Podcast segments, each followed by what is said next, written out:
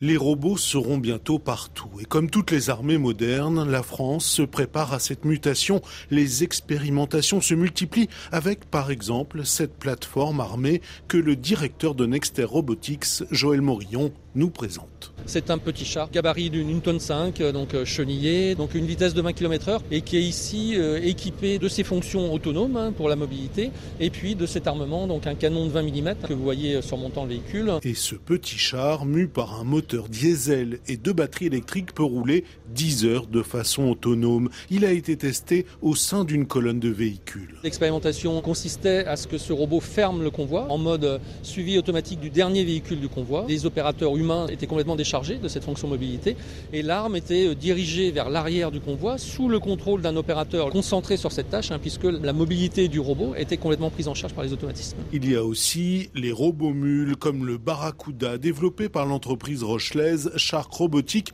cofondée par Cyril Cabara. C'est un véhicule assez compact, hein, c'est un drone terrestre qui a quatre roues euh, pour passer euh, dans les sous-bois et alléger, je dirais, le fantassin dans ses missions. Le but étant de donner un maximum de mobilité au fantassin lorsqu'il est déployé. Il va pouvoir porter donc euh, avec une autonomie de 8 heures 500 kg de charge. C'est un véhicule électrique qui est designé et conçu pour ne pas faire de bruit. Il faut voir ça comme un robot tactique polyvalent. Le développement de l'intelligence artificielle va considérablement renforcer l'autonomie de ces engins. En France, un comité d'éthique a fixé une limite. Il n'y aura pas de robot tueur. L'enjeu est de trouver la bonne répartition des tâches entre l'homme et la machine. L'IA utile, précise Cyril Qu'est-ce que l'IA utile C'est demain dire au robot tout ce qui a faible valeur ajoutée, tu vas le faire. Donc l'homme va marcher devant, le robot va le suivre.